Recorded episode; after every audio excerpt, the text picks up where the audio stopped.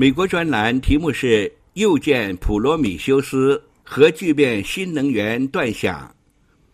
十二月十三日，美国能源部举行新闻发布会，宣布在北加利福尼亚州的劳伦斯利佛莫尔国家实验室实现了可供核聚变的历史性突破。这项实验通过向目标输入二点零五兆焦耳的能量，得到三点一五兆焦耳能量输出，产生了百分之五十三点六六的能量增益。这是在相关实验中第一次做到收入比支出多的结果。何为核聚变呢？就是将两个较轻的核子结合，而形成一个较重核子的核反应。核聚变产生的能量与太阳产生能量的原理相同，与现在人类使用的将两个较重的核子结合而形成一个较轻核子的核裂变能源正好相反。核聚变反应可以使用地球上取之不尽的氢作为燃料，包括海水，它也没有像核裂变那样产生放射性废料的危险。核聚变可为人类提供清洁的、无穷无尽的、价格非常低廉的能源。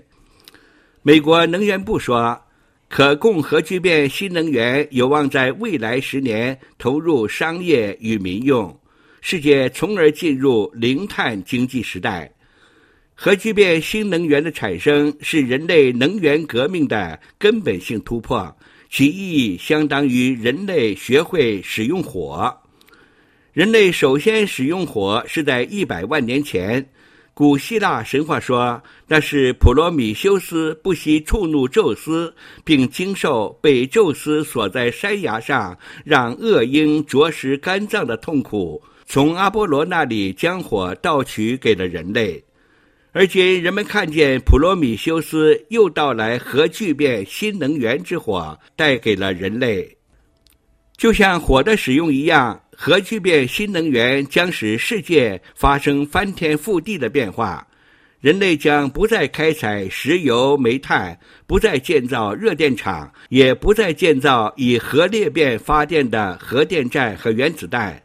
人类无需担心核战争与核污染，不再担心因石化燃料导致的地球气候暖化和自然灾害。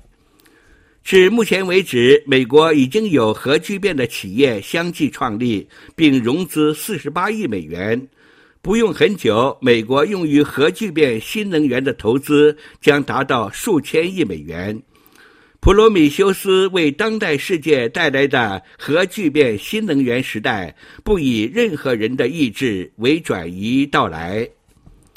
现在人们还不能够完整描绘核聚变新能源普遍使用后人类社会将是什么样，就像一百万年前人们不能描绘普罗米修斯盗取的火为人类带来什么样的变化。现在人们所能描绘的是，当核聚变新能源时代到来，世界地缘政治和商业版图必将重画。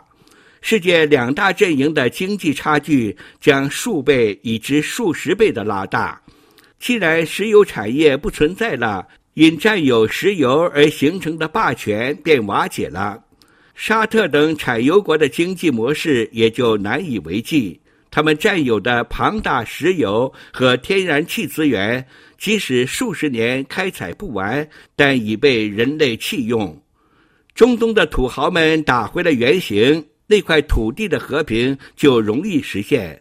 核聚变新能源会以稳定廉价的电力供应为穷国人民带来福音，而并不掌握核聚变新能源技术的专制国家，则会在这一时代失去了与民主国家对峙的实力。